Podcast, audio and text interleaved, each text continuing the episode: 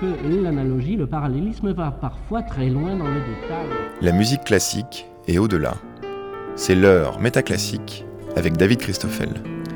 Dans sa convention de sauvegarde de 2003, le répertoire du patrimoine culturel immatériel tenu par l'UNESCO donne une grande part à la musique. Au-delà des Nations Unies, le patrimoine immatériel semble être devenu le modèle dominant pour valoriser des pratiques musicales locales à une échelle internationale tout en les patrimonialisant. Et puisqu'il paraît forcément bénéfique de défendre le patrimoine et de reconnaître que des gens qui jouent de la musique dans une communauté s'inscrivent donc dans le patrimoine et de la communauté et de son territoire, il reste à se demander si c'est en effet que bénéfique. Est-ce qu'en plus des effets vertueux, l'inscription d'un répertoire au patrimoine culturel immatériel n'a pas aussi quelques effets pervers. Nous recevons deux ethnomusicologues, Pénélope Patrix qui travaille et réfléchit sur la constitution du répertoire du fado, et Lucille Lizac qui a enquêté sur la musique contemporaine en Ouzbékistan avec tout ce que l'idée d'une musique contemporaine peut déplacer dans la frontière définitivement mouvante entre musique académique et musique étiquetée traditionnelle, surtout par ceux qui en pratiquent une autre.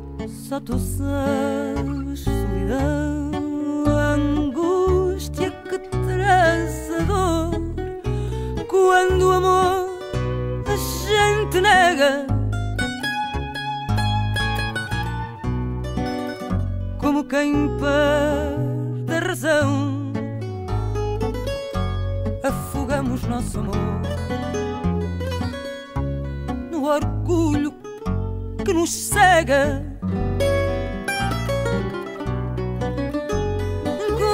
Quem perde a razão, afogamos nosso amor no orgulho que nos cega.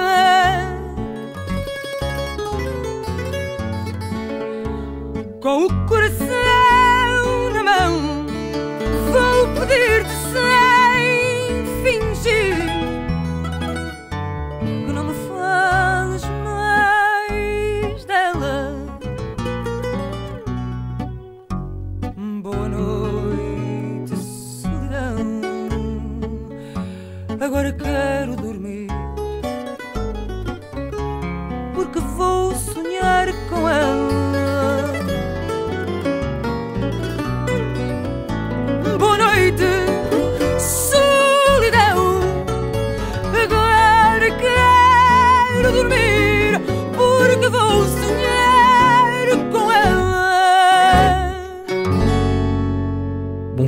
Patrix. Bonjour. Vous êtes euh, au Centre d'études comparatistes de l'Université de Lisbonne. Vous travaillez sur euh, le fado. C'est pour ça qu'on a commencé l'émission en écoutant euh, Maritza. C'est qui Maritza? Elle occupe une place singulière dans l'histoire récente du fado? Euh, oui, Marisa, c'est vraiment une des grandes stars euh, mondiales du fado aujourd'hui. Euh, elle appartient à ce qu'on a appelé euh, euh, les nouvelles générations du, du fado euh, qui ont émergé à partir des années 90. Euh, ce qu'on appelle le fado novo, fado, donc le nouveau fado, qui est, euh, on va dire, euh, une pratique très ancrée dans l'industrie du disque, avec des tournées mondiales, une esthétique souvent hybride, métissée, un positionnement assez cosmopolite par rapport à la musique. Et Marisa incarne vraiment ça dans le monde aujourd'hui. En outre, elle a été ambassadrice de la candidature euh, du fado euh, à la liste de l'UNESCO. Alors, c'est quoi cette histoire? C'est-à-dire qu'il y, a- il y a eu euh, une convention de sauvegarde en 2003 euh, à l'UNESCO qui visait tous les patrimoines culturels immatériels, dans lesquels la musique a occupé une grande place et, et Mhm. qui euh, donc a, a fait du fado. C'est ça. En fait, euh, en 2003, il y a eu une convention de l'UNESCO pour la sauvegarde du patrimoine culturel immatériel de l'humanité. Euh, dès que cette convention est apparue, euh, la municipalité de Lisbonne s'est intéressée et s'est dit euh, il faut faire entrer le fado sur cette liste. Euh, cette convention, elle, a été, elle est entrée en vigueur en 2006 et elle a été ratifiée par le Portugal en tant qu'État membre en 2008. Et en 2010, euh, la municipalité de Lisbonne a présenté sa première candidature à cette liste avec le fado Chanson de Lisbonne, euh, qui a été euh, immédiatement euh, inscrit sur cette liste et qui a même été, on va dire, mis en valeur comme un exemple de bonne pratique pour sa très bonne application, on va dire, des normes et, et des demandes de l'UNESCO en termes de sauvegarde du PCI. C'est exemplaire du point de vue de l'UNESCO, mais est-ce que c'est exemplaire en soi? Euh, oui, oui, c'est par rapport à, on va dire, aux, conventions, aux nouvelles conventions, aux nouvelles euh, façons de concevoir euh, le patrimoine immatériel. on peut dire que le, programme de sauvegarde qui a été largement mis en œuvre et appliqué par le musée du Fado est assez exemplaire parce qu'il respecte vraiment de façon très précise les, demandes, les prescriptions, on peut dire, de l'UNESCO en termes de sauvegarde. Vous, vous avez fait euh, votre thèse précisément là-dessus, c'est-à-dire qu'est-ce que fait euh, cette patrimonialisation euh, à la scène Fado Et vous avez fait votre thèse pendant ce temps-là, enfin pendant, pendant ce processus Alors, pas, pas, exactement. En fait, moi, j'ai fait une thèse de doctorat de littérature comparée, art, sur la chanson au 19e siècle. Et les deux chansons que j'analyse sont le fado et le tango au moment de leur émergence donc vraiment les répertoires et les pratiques, les représentations du 19e siècle.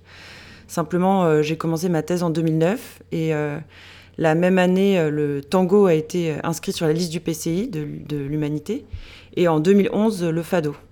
Et donc, dès la thèse, je me suis dit, c'est quand même incroyable cette histoire analogue d'inscription de chansons très populaires sur une liste de patrimoine de l'humanité. Et donc, c'est dans le cadre de mes recherches postdoctorales euh, au LabExCap, puis au Centre d'études comparatistes de, l'Université de Lisbonne, que, j'ai entrepris un projet sur le fado dans la ville contemporaine en tant que patrimoine immatériel. D'accord, oui, donc c'était dans la suite chronologique de, votre travail de thèse. Mais alors, ça voulait dire euh, de questionner aussi comment le répertoire réagit à une patrimonialisation, parce que ça veut dire que le, le fado bouge à ce moment-là, au moment même où on le fixe. Oui, oui, bien sûr, oui.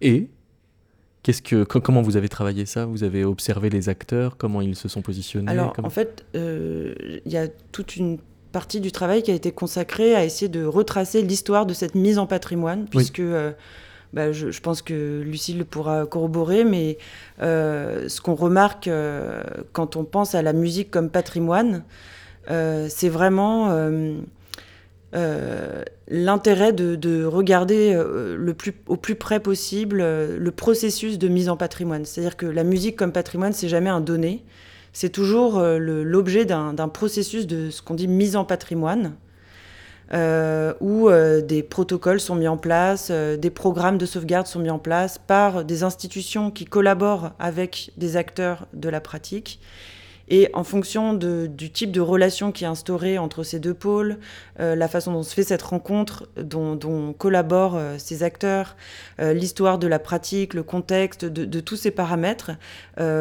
la, musique en tant que patrimoine peut, correspondre à des choses très très différentes d'un village à l'autre comme d'une région du monde à l'autre. Donc on ne peut vraiment pas envisager la musique comme patrimoine et même la musique comme patrimoine immatériel de façon homogène. Il faut vraiment s'intéresser au processus de, mise en patrimoine. Et euh, donc j'ai fait tout un travail pour essayer de, reconstituer cette façon de, convertir, on va dire, euh, le fado comme, pratique populaire très ancrée dans le quotidien des, habitants de Lisbonne, comme un, objet euh, célébré à travers le monde comme un patrimoine immatériel.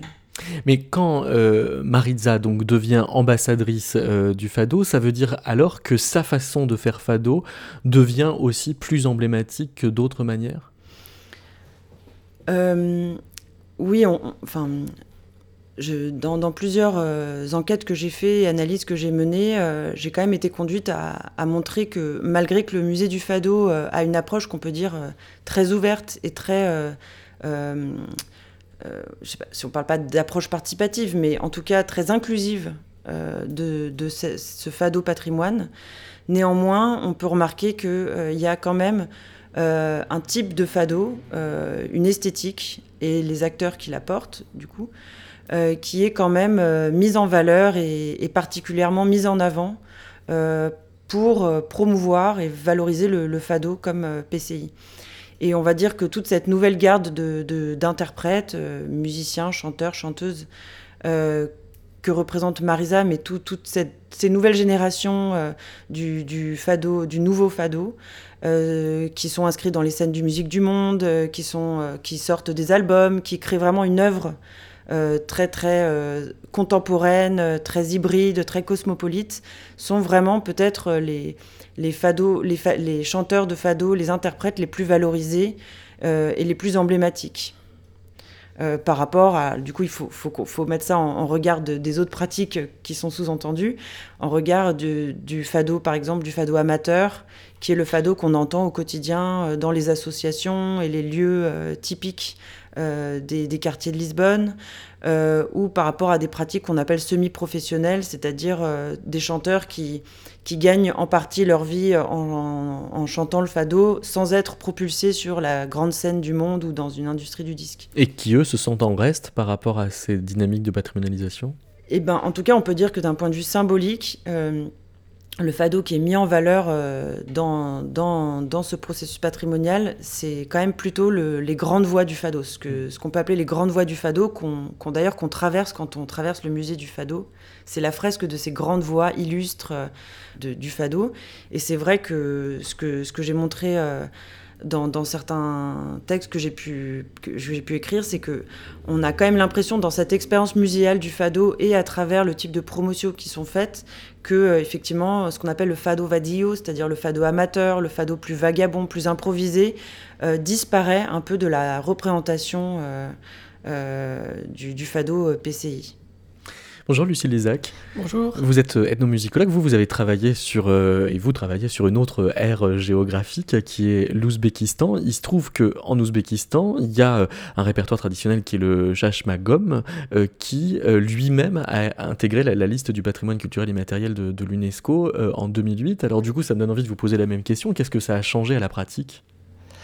Alors là, c'est pas forcément une question à laquelle je pourrais répondre, puisque contrairement à Penelope Patrix, je n'ai pas dirigé mes recherches vers ces processus de mise en patrimoine d'une pratique. Ça a failli, en fait, parce que mon premier projet de thèse était euh, porté sur l'entrée du Chachmacom euh, dans le patrimoine immatériel. Et puis, une fois sur place, en fait, euh, du fait des rencontres que j'ai pu faire, des euh, voilà, des, pratiques que j'ai pu observer, j'ai pris une direction qui, à première vue, pourrait sembler radicalement opposée, puisque je me suis intéressée à la création musicale. Donc, non pas à la conservation de ce qu'on va euh, considérer comme une tradition, mais euh, j'étais en contact avec des musiciens qui revendiquaient de produire quelque chose de nouveau. dans un contexte, malgré tout, post-soviétique, qui avait été extrêmement marqué par la pratique euh, soviétique de la mise en patrimoine des années 20 aux années, euh, à la fin des années 80. Euh, mais voilà, alors. N'empêche que, cette entrée... ça touche, oui, ça, touche peut-être à, à, un endroit plus savant de la pratique musicale, mais à des mutations de qu'est-ce que c'est que faire de la musique locale, quand même, à ce moment-là, au moment où on a une forme traditionnelle qui vient d'être patrimonialisée. Voilà, alors c'est par le finalement ce qu'il y a de, commun à ces deux euh, à, ces deux processus, à ces deux pratiques, c'est la question de l'identité qui est absolument centrale. Et euh, les musiciens, les compositeurs avec qui j'ai pu travailler en Ouzbékistan euh, étaient dans, dans, une optique où ils avaient conscience de devoir produire une musique qu'on puisse étiqueter comme ouzbek sur les scènes internationales. Euh, tout en sortant de la catégorie musique du monde, musique traditionnelle, puisque ce qui les intéressait, c'était d'entrer sur les scènes euh, labellisées, on peut même employer le terme, euh, musique contemporaine. Et donc ils sont sans arrêt sur le fil entre une revendication identitaire qui va les conduire à utiliser un matériau sonore tiré des traditions musicales locales et euh, l'aspect très expérimental, novateur, inspiré de toutes les techniques d'écriture 20e euh, et même du 21e siècle euh, occidental, qui va leur ouvrir la porte vers la catégorie musique contemporaine. Alors, avant de peut-être détailler toutes les ambivalences que ça implique de dire faire musique contemporaine en Ouzbékistan euh, dans les années 2010 avec euh, donc l'ensemble Omnibus que vous avez euh, suivi de, près, revenir sur ce Chachmakom et peut-être faire entendre ce qu'il est traditionnellement et puis ce qu'il devient aussi manipulé par un compositeur symphonique dans les années 70.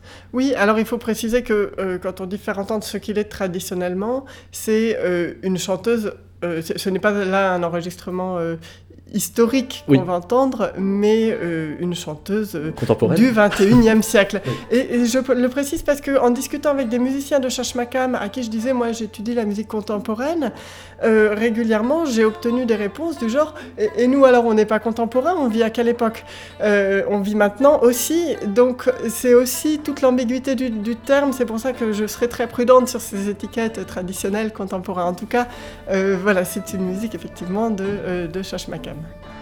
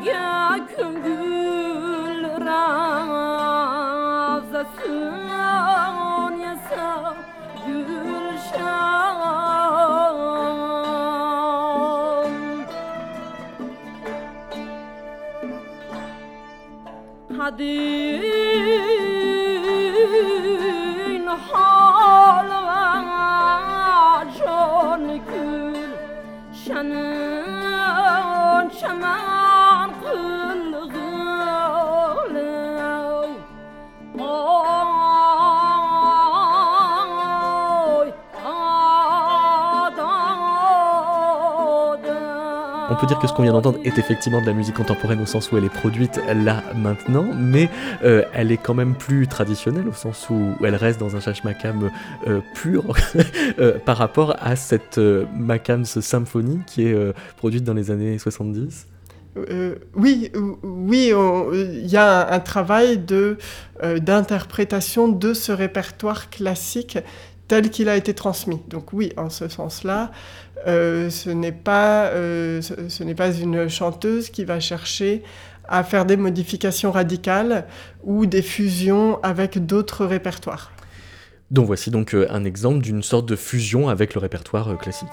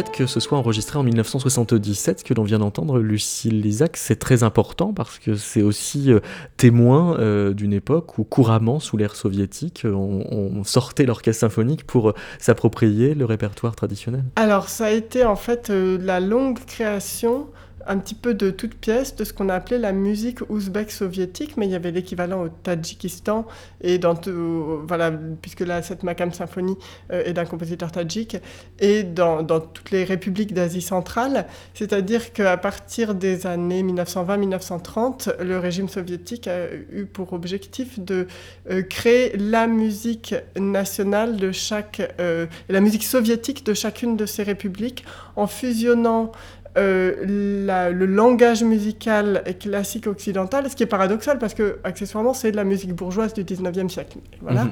euh, avec les traditions musicales locales. Donc des compositeurs ouzbeks et de toute l'Asie centrale sont allés se former à Moscou, à Saint-Pétersbourg, des professeurs russes sont venus en Asie centrale et il y a eu des opéras ouzbeks racontant la vie d'un héros local, symphonies ouzbeks, euh, poèmes symphoniques etc. Concerto pour orchestre symphonique et un soliste qui joue d'un instrument ouzbek. Donc on s'inscrit complètement dans toute cette tentative de fusion entre Orient et Occident qui a été en fait un objectif continu de, toute la période soviétique. Ça existe du fado symphonique, euh, Patrick? Euh, en tout cas, on a des artistes, euh, depuis Amalia Rodriguez d'ailleurs, euh, la, grande référence du fado encore aujourd'hui, et, de même que Marisa ou d'autres, interprètent le fado, en général sur la scène des concerts, parfois avec accompagnement d'orchestre, oui, d'orchestre symphonique. Parce que le, PCI, donc euh, le patrimoine culturel immatériel, il a tenté d'effacer euh, les, catégories, euh, enfin, ou les frontières entre les catégories de musique traditionnelle, musique régionale, musique orale, musique populaire, ou alors il les a entretenues, il les a prolongées. On va dire que à partir du moment où, commence ce processus de, candidature et tout ce programme de sauvegarde euh, qui a été initié dès, les années 2003-2004. Euh, euh, la, catégorie, ce que Lucie Lissac appelait le label patrimoine culturel immatériel, est devenue, on va dire, la catégorie dominante, principale pour penser le fado comme, comme pratique valorisée dans le monde contemporain, on va dire. Ça ne veut pas dire qu'on a effacé d'autres catégories. Par exemple, l'idée de, fado traditionnel, par opposition à d'autres types de fado, reste tout à fait prégnante et légitime et opératoire. Euh, simplement, euh, par rapport à, d'autres catégories euh, héritées du folklore ou, des premières tentatives d'institutionnalisation ou de mise en patrimoine, le PCI devient le principal paradigme de valorisation et de promotion du fado. Mais est-ce que donc cette, euh, cette redistribution des, des cartes, euh, ou, comme l'opposition entre euh, un fado traditionnel et un fado contemporain, alors épaissie par le fait de, de, la patrimonialisation, ça va modifier le positionnement des acteurs? Parce que certains vont peut-être y trouver des effets d'aubaine, là où d'autres vont y trouver des effets pervers ou... Oui, alors ce qu'il faut savoir, c'est que elle est intéressante dans le cas du fado, cette binarité, on va dire, fado traditionnel, fado contemporain, parce qu'en fait elle fonctionne pas comme un couple d'opposition. C'est-à-dire qu'en fait, euh, si pour euh, réagir à, ce que disait Lucie Lizac sur, euh, sur, sur le, la musique ouzbek contemporaine, on pourrait dire qu'aujourd'hui, ce qu'on peut considérer comme emblématique du fado contemporain, c'est bien ce nouveau fado, puisqu'il voilà, c'est un fado mondialisé, ouvert, cosmopolite, hybride, avec des instrumentations d'aujourd'hui, etc. Simplement, la notion de fado traditionnel, c'est vraiment, euh, euh, ça qualifie vraiment la, reprise qui peut être tout à fait une réappropriation très libre d'un répertoire qui est considéré comme le fado, le répertoire traditionnel. Et ce répertoire partagé, on peut l'investir tout à fait dans des pratiques euh, amateurs, assez assez dans, la droite lignée, on va dire, de, chanteurs plus anciens euh, et donc dans une esthétique qu'on pourrait considérer plus traditionnaliste. Mais on peut tout à fait, avoir des, pratiques extrêmement novatrices et contemporaines qui reprennent aussi ce répertoire traditionnel, qui est tout à fait euh, euh, plastique, si vous voulez. En fait, il s'agit tout simplement d'associer une mélodie traditionnelle du répertoire traditionnel avec un texte de son choix, qui peut venir lui-même d'une tradition ou qui peut être tout à fait un nouveau texte.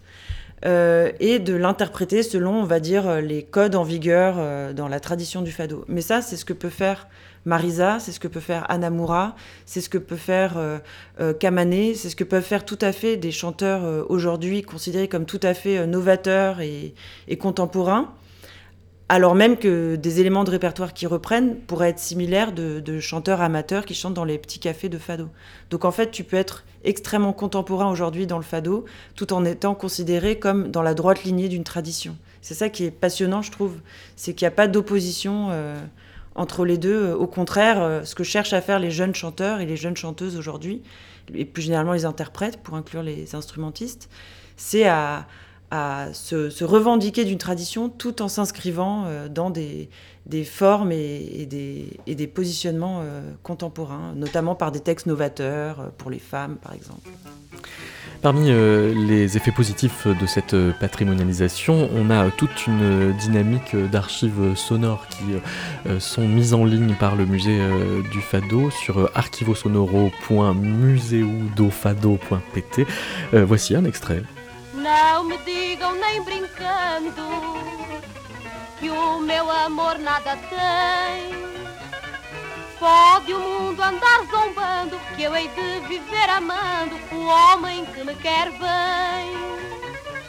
Pode o mundo andar zombando que eu hei de viver amando o homem que me quer bem. Meu amor é muito forte para arrefecer a paixão.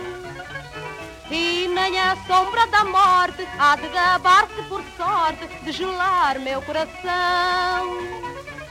E nem a sombra da morte há de gabar-se por sorte de gelar meu coração. Pouco me importa o saber que ao fogo se atirem lumes o desdém é mal querer, eu prefiro esquecer a ter que guardar ciúmes. O desdém é mal querer, eu prefiro esquecer a ter que guardar ciúmes. Também as pedras da rua são pisadas noite e dia mas ninguém as insinua por quererem mais a lua do que o sol que as alumia. Mas ninguém as insinua por quererem mais a lua do que o sol que as alumia. Só o amor por sofrimento revela seus ideais. O meu amor sentimento não é fruto de um momento que passa e não volta mais.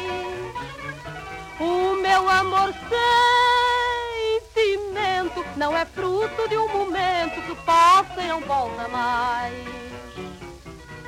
Lucille Lisac, vous avez euh, publié aux éditions euh, Petra Musique contemporaine en Ouzbékistan, politique, identité et globalisation. Et pour euh, faire euh, ces recherches, vous êtes allé au Conservatoire national de Tashkent.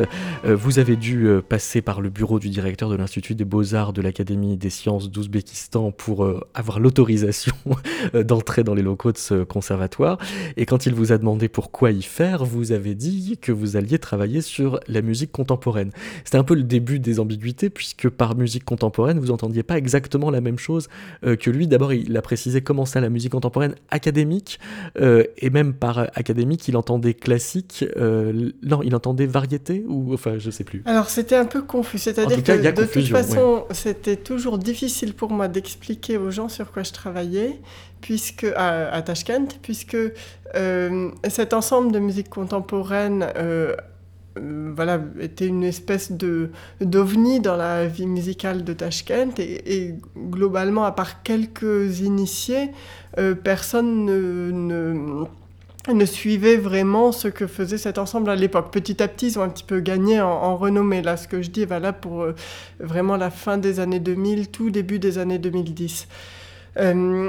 Donc quand on dit euh, musique contemporaine, donc en, russe, hein, c'est et musica, c'est exactement la même étymologie. Hein, on retrouve le préfixe qui correspond à ko et, le, radical du, mot qui veut dire le temps.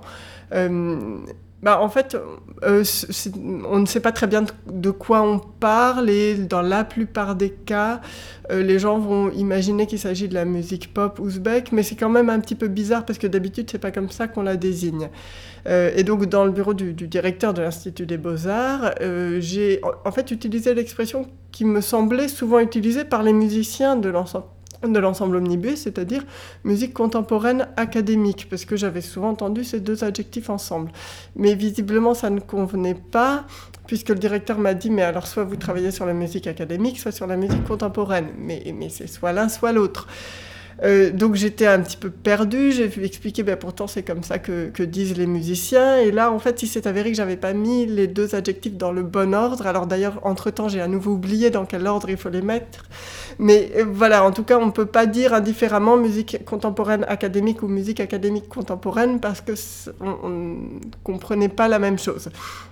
Euh, et, et, finalement, ce que montre tout ça, c'est que euh, c'est des catégories musicales en fait qui sont assez compliquées à déplacer d'une partie du monde à l'autre.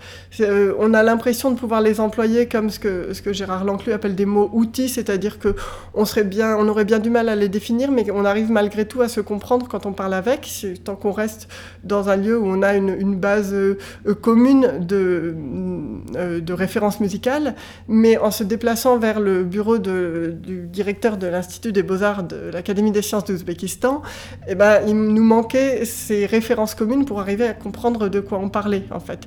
Euh, et musique contemporaine, euh, on ne peut pas prendre l'expression, la déplacer euh, en Ouzbékistan et imaginer qu'on va arriver à se comprendre avec du premier coup.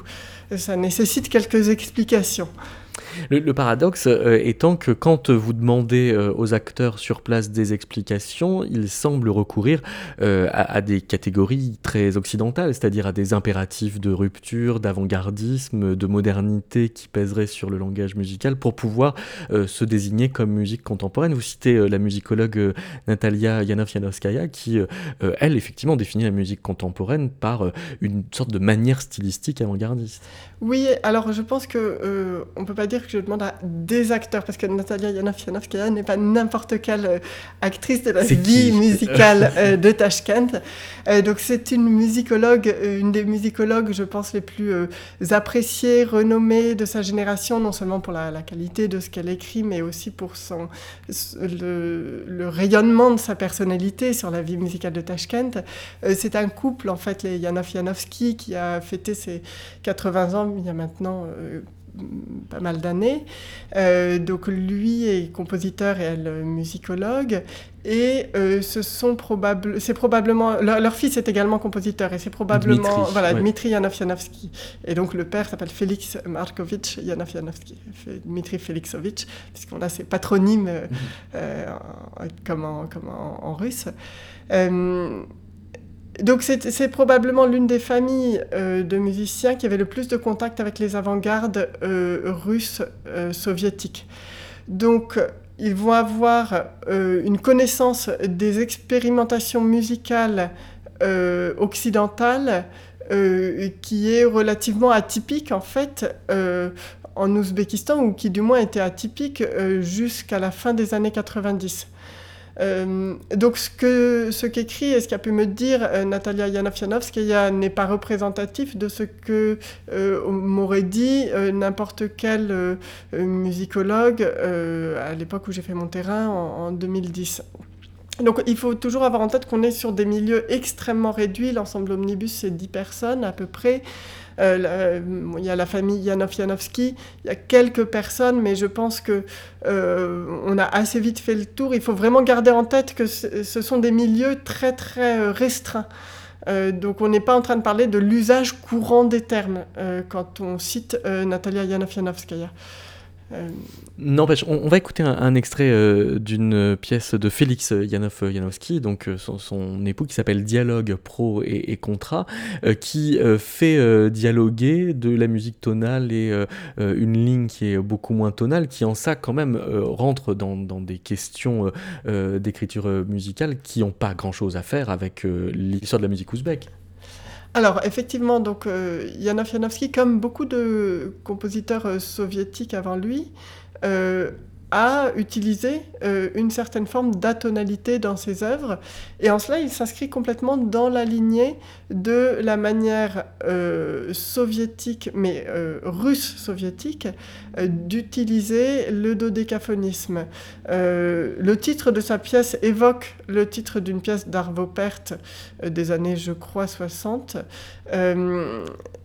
et et finalement, ce qui est spécifique, euh, ça a été étudié par des, euh, musicologues, je crois, euh, par Schmelz en particulier, ce qui est spécifique dans la manière dont les compositeurs soviétiques se sont appropriés le dodécaphonisme, c'est qu'ils n'en ont pas fait une, manière, un, langage euh, qui se suffisait à lui-même et qui n'admettait euh, aucun autre langage. Ils l'ont au contraire, dans leurs œuvres, confronté à d'autres manières d'écrire. Et c'est aussi ce que fait Félix Janov-Janowski en employant, en superposant dans une même œuvre une ligne atonale avec euh, d'autres strates beaucoup plus modales, voire tonales.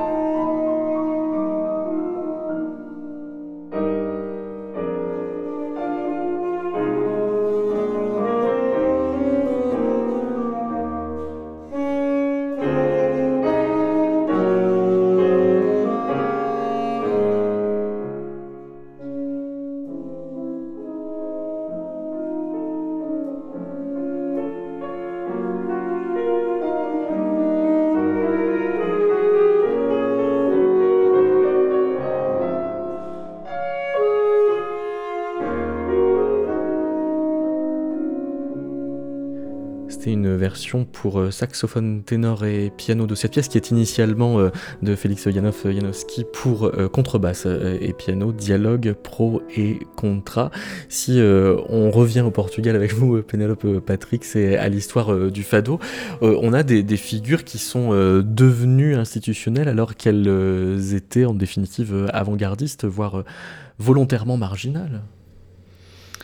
oui, bien sûr on a, euh, euh, on a des figures, par exemple, euh, bon, comme Alfredo Marcenero, qui, qui, incarnait par ses positionnements et par la façon dont il a construit sa carrière comme un, chanteur anti-institutionnel, on pourrait dire anti-establishment, dans le sens où il est arrivé au moment où le fado entrait très fortement dans, dans l'industrie du disque, où on enregistrait beaucoup d'albums, et lui, au, contraire, au contraire, a très très peu enregistré, ce qui fait qu'on a très peu d'enregistrements de, de, lui. Il aimait pas enregistrer euh, Il y a quand même quelques enregistrements, euh, et, et, quelques films aussi.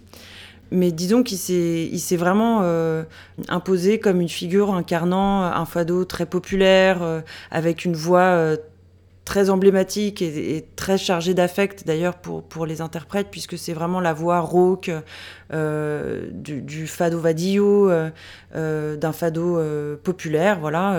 il a composé énormément de chansons ouvrières qui sont entrées dans le répertoire et en fait qui, aujourd'hui, parce qu'il est revendiqué par de nombreux chanteurs d'aujourd'hui, parce que c'est un des grands noms du fado, en fait, il est entré dans, dans le répertoire, il, est même entré dans la tradition, puisqu'aujourd'hui, certaines de ses musiques sont, sont interprétées, réinterprétées euh, par les jeunes générations euh, euh, comme des fados traditionnels, en fait. Et, en fait, c'est intéressant parce que cette, tradition, ce, répertoire du fado, ce répertoire partagé, traditionnel et plus, plus généralement le, répertoire commun, on va dire, des, des, des, pièces qui sont le plus souvent interprétées, il, s'élabore aussi progressivement, euh, euh, puisque par exemple, euh, Amalia Rodriguez, qui en son temps était considérée comme très avant-gardiste, voire respectant pas du tout les règles de la tradition, puisqu'elle allait chanter dans d'autres langues, elle a fait écrire des chansons par des poètes de l'élite littéraire de son époque, elle a fait écrire des chansons par des compositeurs qui respectaient pas nécessairement les normes de la tradition, malgré que c'était euh, décriées ou en tout cas ciblées comme des pratiques hétérodoxes. Aujourd'hui, les chansons d'Amalia sont beaucoup interprétées et sont aussi entrées finalement dans le répertoire commun, ce répertoire partagé du fado. Et elle, c'est vraiment, s'il y a une figure fédératrice, c'est celle d'Amalia Rodriguez. Encore aujourd'hui, les jeunes chanteuses et les jeunes chanteurs euh, euh, se revendiquent d'elle, de son rapport euh, très exigeant et en même temps très ouvert au répertoire. Pour revenir à Alfredo Massanero, quand on disait qu'il aimait pas enregistrer, c'est que ça voulait dire que pour lui, c'était euh, euh, rentrer dans un jeu d'industrialisation euh, du fado qu'il ne voulait pas. Et vous citez Richard Elliott qui atteste du fait que l'industrie musicale a détraditionnalisé le fado, mais paradoxalement, cette détraditionnalisation a favorisé une alors une répertorialisation, ça c'est un, mot de mode pour adier, pour dire que, euh, en fait, euh, le fado a fini par devenir un répertoire qu'il n'était pas euh, si spontanément il y a un siècle. En tout cas, ce qui est sûr, c'est que avec le, programme de sauvegarde qui a initié tout un, tout un nouvel essor des enquêtes et des recherches sur le fado, il y a eu explicitement vraiment une tentative de, on va dire, de rationaliser le rapport euh, notamment à l'histoire du, fado pour sortir de certaines polémiques euh, sur euh, un fado pur ou un fado authentique par opposition à un fado hybride ou un fado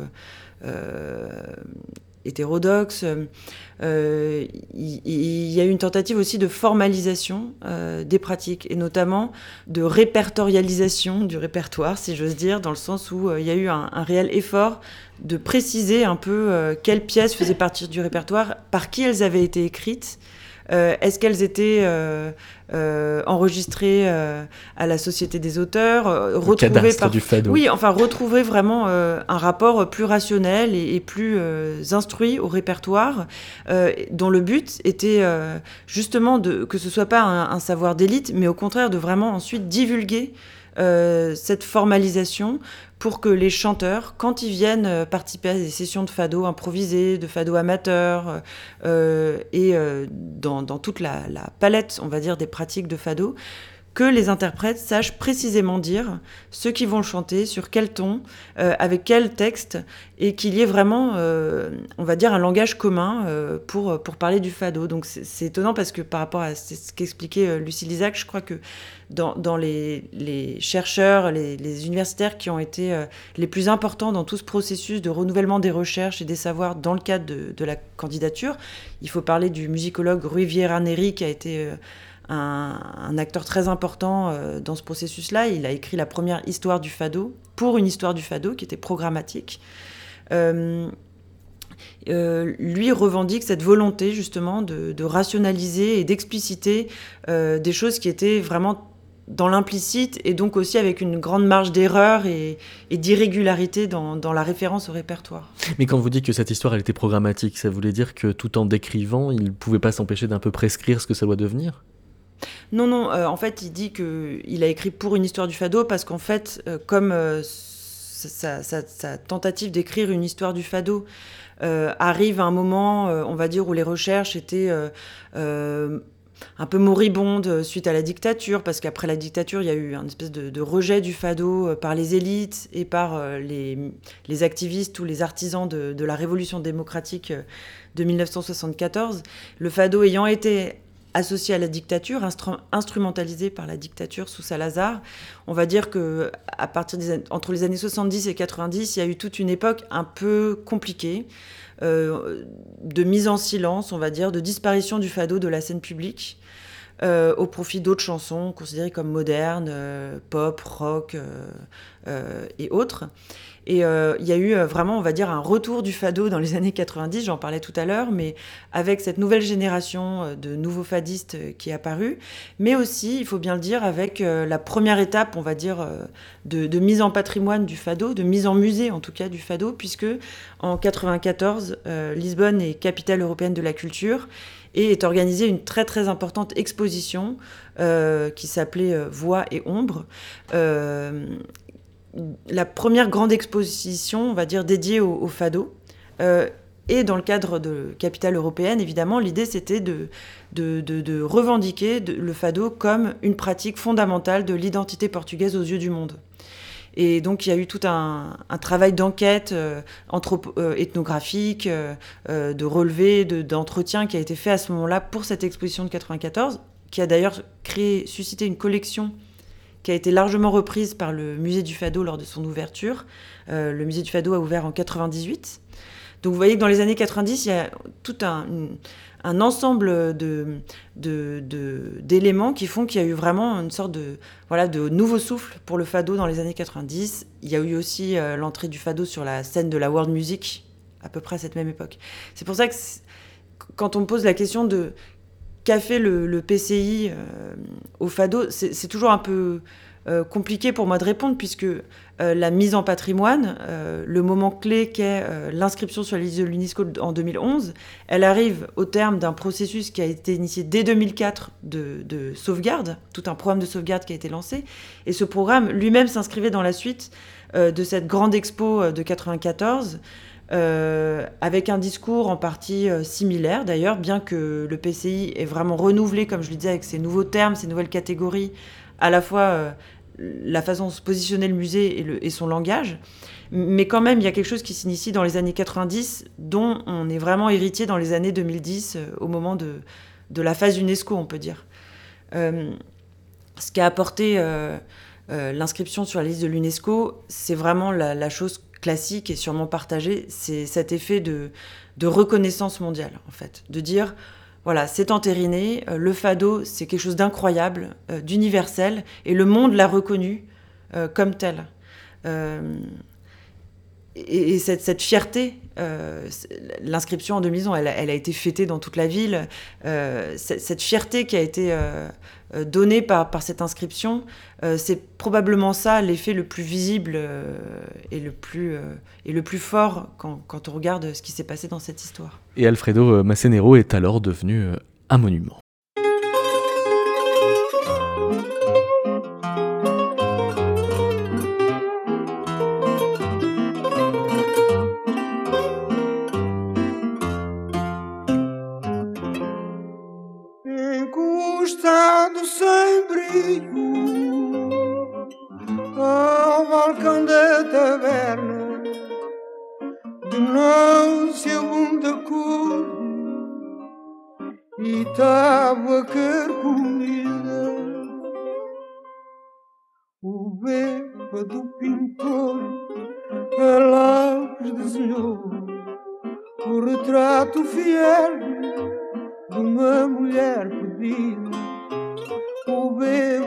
pintou a lápis desenhou o retrato fiel de uma mulher perdida.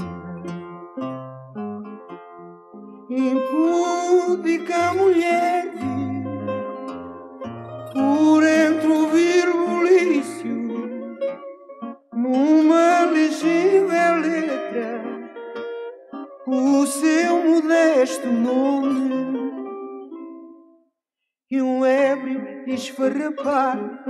e o rosto cheio de fome, com voz rascante e rouca, a desgraçada leu que um ébrio esfarrapado e o rosto cheio de fome, com voz rascante e rouca, a desgraçada leu.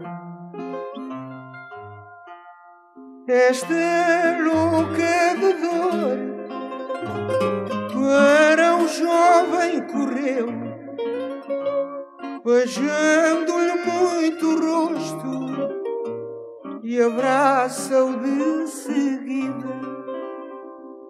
Era a mãe do pintor e a turba comovida, pasmante aquele quadro original e estranho.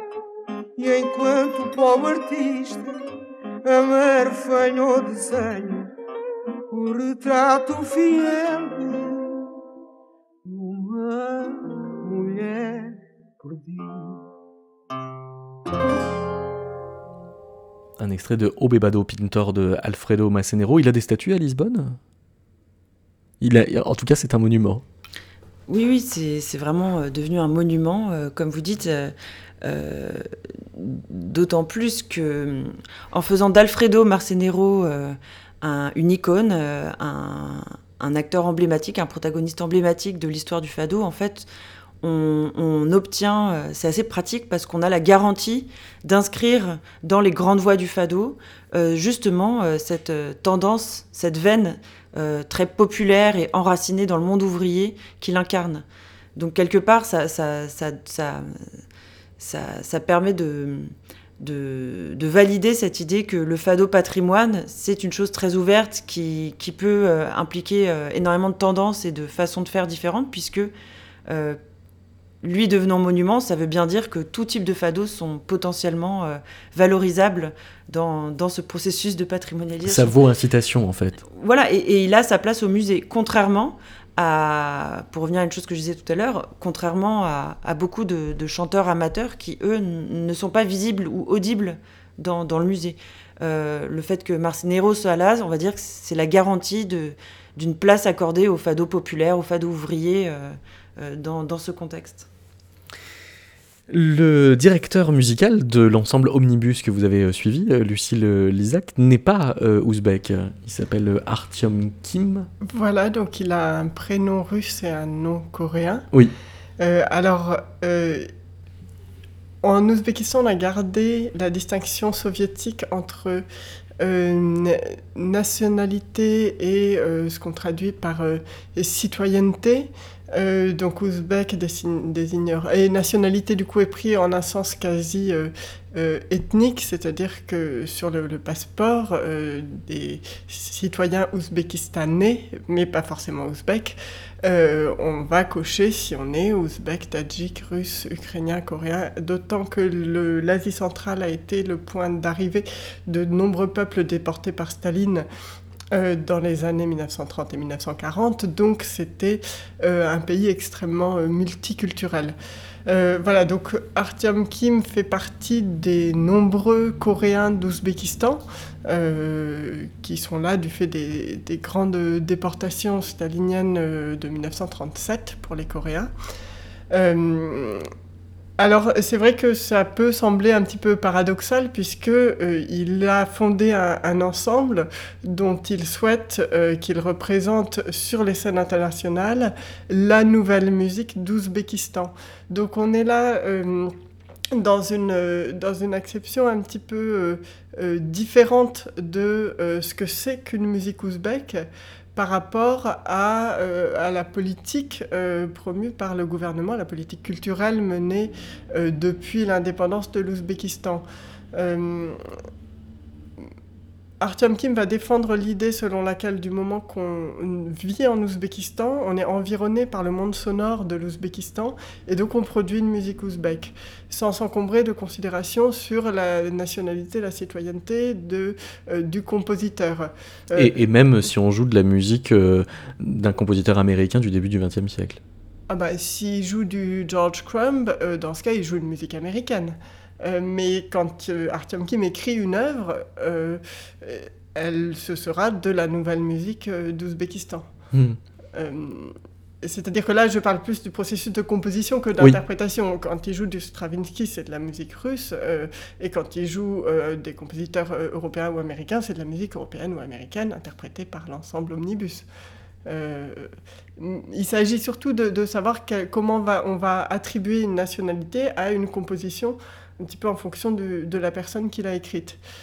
Euh, et avec l'ensemble Omnibus, on est dans la situation paradoxale où on a un ensemble dirigé par euh, un, compositeur chef d'orchestre donc euh, d'origine coréenne et un autre compositeur, Jahangir Shukur, euh, d'origine tadjik. Alors lui fait partie des euh, tadjiks de Bukhara, puisque euh, en Ouzbékistan, certaines régions sont à, majorité tadjik. bon, c'est un petit peu lié au, tracé des frontières, hein, qui ne suit pas les, frontières linguistiques. donc on a un ensemble qui se veut le nouvel ensemble de, de musique contemporaine ouzbèque et qui est dirigé par deux personnes qui ne cochent pas la case ouzbek euh, sur le, euh, sur le, passeport euh, quand il s'agit de la nationalité au niveau au sens, au sens ethnique. ça correspond, enfin, ça me, disons, j'ai envie de faire un pont avec justement un projet assez emblématique de cet ensemble qui s'appelait le projet Makamat. Artyom Kim s'est mis en tête de faire jouer le Shashmakam par des musiciens de l'ensemble Omnibus, euh, des musiciens qui, eux non plus, ne sont pas ouzbeks. Et alors là, en fait, il franchit euh, une espèce de, de, barrière non dite mais très présente, puisqu'en Ouzbékistan, euh, autant de nombreux musiciens ouzbeks jouent la musique classique occidentale, autant l'inverse est extrêmement rare. Les Russes d'Ouzbékistan ne jouent pas le chachmakam d'habitude. Euh, c'est-à-dire que les seuls non-ouzbeks qui jouent le shashmakam, c'est plutôt les ethnomusicologues américains ou européens que les Russes d'Ouzbékistan. Eh euh, donc, en faisant jouer le shashmakam par euh, la, violon... les deux non, la violoniste, l'altiste, le... la violoncelliste et le contrebassiste de l'ensemble Omnibus, il avait sur les... ces quatre musiciens trois russophones d'origine variée. On est dans des zones de grand mélange, de grand brassage des peuples. Hein. Donc, en tout cas, russophones Seul le contrebassiste était ouzbek. Et alors, observer ces répétitions, c'était assez euh, extraordinaire parce que ça donnait lieu à des tas de conversations. Euh, on entendait parfois la violoniste dire à propos du contrebassiste ouzbek Ah, mais Mouzaffar, c'est normal qu'il y arrive bien, il a ça dans le sang. Euh, et puis, à un moment où la violoniste réussissait bien un ornement, le contrebassiste disait ah, vraiment, on voit que tu, vis en Ouzbékistan, tu es dans cet univers, donc ça y est, tu, arrives à jouer le, le Shashmakam. Euh, et, euh, ces, expériences ont été mises en ligne sur YouTube avec tout un discours d'Artyom Kim expliquant que son objectif est de montrer justement que cette musique est interprétable par euh, quiconque qui euh, a le courage de la travailler sérieusement, sans s'inscrire dans une, sorte de génétique musicale où il faudrait avoir du sang ouzbek pour jouer le, le shashmakam. Et en fait, en faisant ça, il s'inscrit contre toute, disons, toute l'idéologie euh, de la, euh, toute la manière en fait dont les ethnologues soviétiques ont euh, figé les pratiques culturelles tout au long du XXe siècle. C'est-à-dire que le, on inscrivait vraiment une culture, donc musique, alimentation, manière de s'habiller, etc., quasiment dans une espèce de, patrimoine génétique. Et ça, cette, cette, ethnologie soviétique a été étudiée donc à une sorte de second degré euh, plus récemment, hein, par des, entre autres Boris Petrik, pour montrer à quel point on inscrivait la culture dans les gènes à l'époque soviétique. Donc faire jouer le chashmakam par des musiciens russes ou russophones d'Ouzbékistan, c'est une, presque une petite euh, révolution. Mais ça veut dire que le discours euh, d'Artyom Kim, quand euh, il parle, est davantage à charge euh, sur la façon soviétique de penser la création musicale que véritablement de s'adresser à un public qu'il voudrait conquérir parce qu'il n'est pas encore curieux de sa façon de penser la création? Je pense qu'il y a vraiment les deux. C'est plus un militant qu'un médiateur? J'ai vraiment l'impression que l'un ne va pas sans l'autre il est très critique par rapport à la création musicale soviétique, à la musicologie soviétique. Euh, donc, euh, je l'ai entendu euh, face à des, étudiants dans un cadre de masterclass voilà, parler de ces compositeurs soviétiques qui ont écrit symphonie sur thème ouzbek, symphonie sur thème tadjik, symphonie sur thème ouïghour, symphonie sur thème de je ne sais où. Mm. voilà, avec un petit peu d'ironie. Mais parallèlement, son objectif est vraiment donc de, tourner le dos à toute cette euh, musique soviétique où on utilisait l'harmonie romantique et du matériau euh, mélodique euh, local pour produire une nouvelle musique. Et, il est bien conscient que pour produire une nouvelle musique, il lui faut un public. Donc il est en même temps très inscrit dans une démarche où il va aller, enfin où il va tenter d'aller chercher les auditeurs. Et là encore, on est un petit peu dans le paradoxe parce que il, accorde énormément d'importance à la dimension pédagogique de ce, travail, d'expliquer euh, cette nouvelle musique, mais euh, dans une attitude qui reste très élitiste. Donc il est mm, plus il n'est pas très favorable au concert gratuit euh, parce qu'il estime que ça risque de faire venir des gens qui sont là un petit peu par hasard sans trop savoir ce qu'ils viennent écouter, par exemple. Donc, mais, mais l'aspect pédagogique et l'aspect de, médiation euh, est vraiment très important dans la, dans la démarche de, de l'ensemble Omnibus. Merci beaucoup, Lucille Lisac. Merci beaucoup, Patrick.